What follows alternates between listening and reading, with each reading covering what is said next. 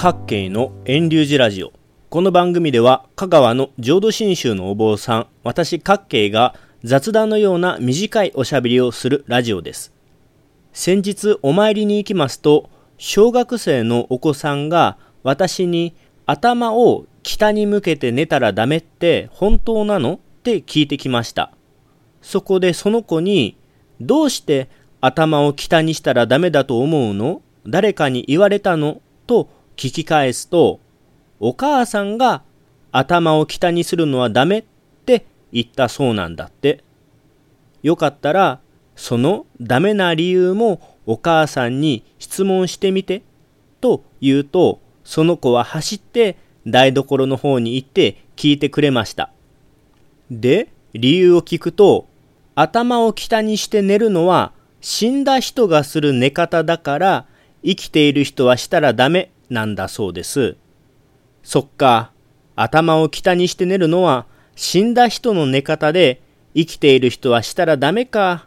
北向き枕はそう思われてるんだと思いました。2020年7月28日に放送の今回は枕を北向きにして寝るをテーマにお話しします。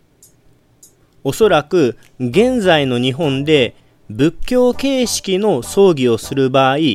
まずご遺体を安置するときは頭を北足を南に向けますよね。このことを枕を北にすることから北枕と言っていますね。亡くなった後の枕のお勤め納棺後のお通夜そして葬儀と私たちは亡くなった人の頭を北に向けようとして仏教形式の葬儀をしようとするので一部からは北枕は縁起が悪いと言われているようです。さてどうでしょうか？皆さんも枕を北向きにして寝ることに抵抗ありますか？私は全く抵抗ありません。それこそ私寝相がとっても悪いので寝てる間に頭が北にも西にも南にも東にもいろんな方向に向いてしまいます。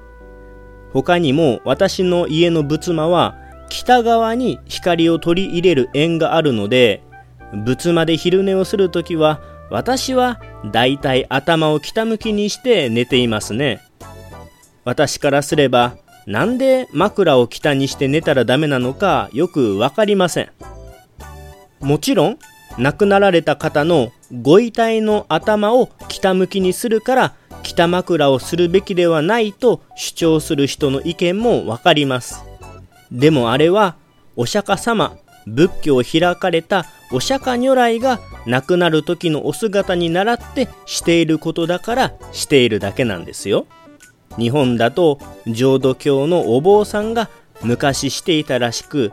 例えば浄土宗の開祖法然上人は亡くなる前に袈裟を身につけて図北面祭右京頭を北顔を西右脇を下にして亡くなったそうです。そのことを浄土真宗の宗祖親鸞上人は法然上人の最後を如来涅槃の義を守ると称えられてまた親鸞自身も図北面祭右京に付して亡くなりました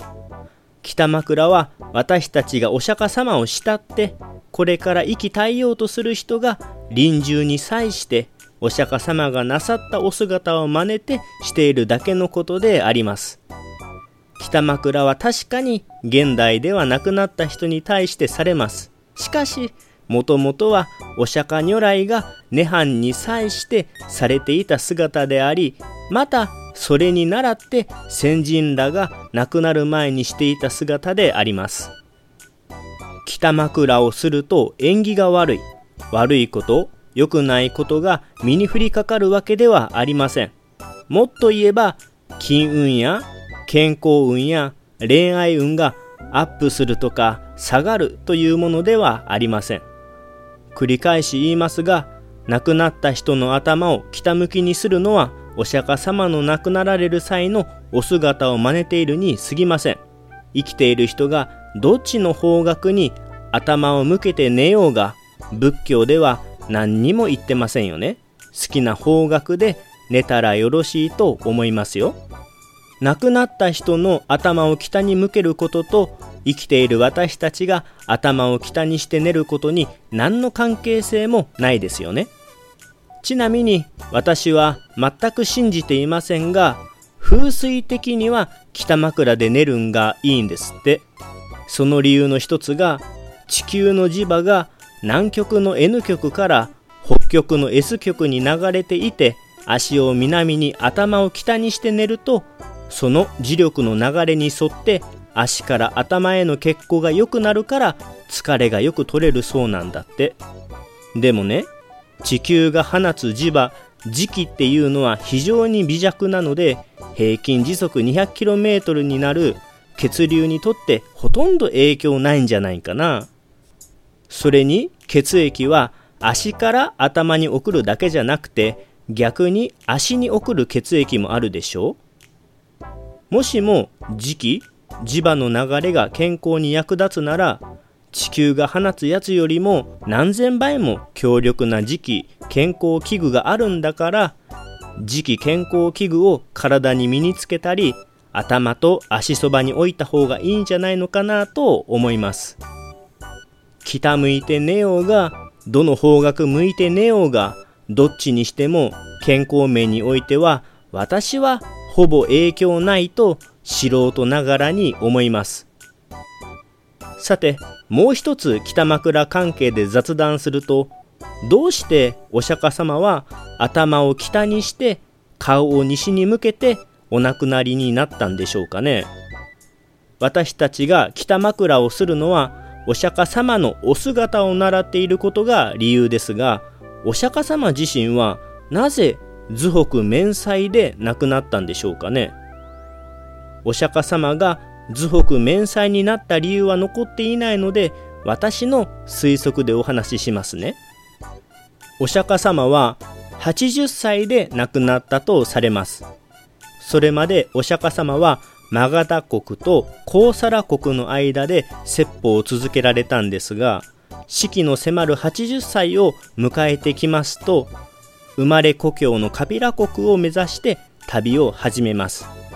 しかしカピラ国に着くことなく途中の櫛ながらで頭を北に顔を西に右脇を下にして亡くなります。この括弧になった理由ですが昔のインドの人は高貴な人ほど生まれ故郷の方角に頭を向けて寝ていたそうです。ですのでお釈迦様の最後の旅の目的地は生まれ故郷のカピラ国ですので櫛ながらから見てカピラ国は北側に位置します。だからお釈迦様が亡くなる時は必然的に頭が北になったのではないでしょうか。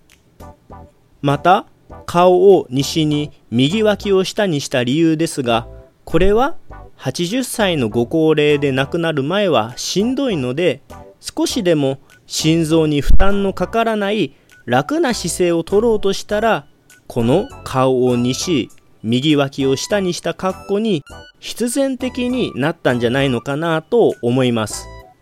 こんなことを言うと図北面祭に深い意味があると思っていた人もいるかもしれませんが私からすると人間釈迦如来の自然な臨終のお姿であったのではないかなと思ってます。それで言うともう一つ雑談をすると中国等から日本に仏教戒律を届けてくださった鑑真和上というお坊さんがいます。鑑真は5回日本に渡るのを失敗し失明までしてようやく日本にたどり着きます。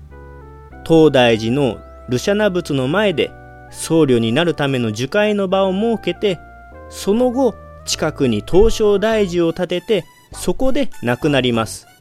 その亡くなった時の姿が有名な国宝の鑑真和上座像で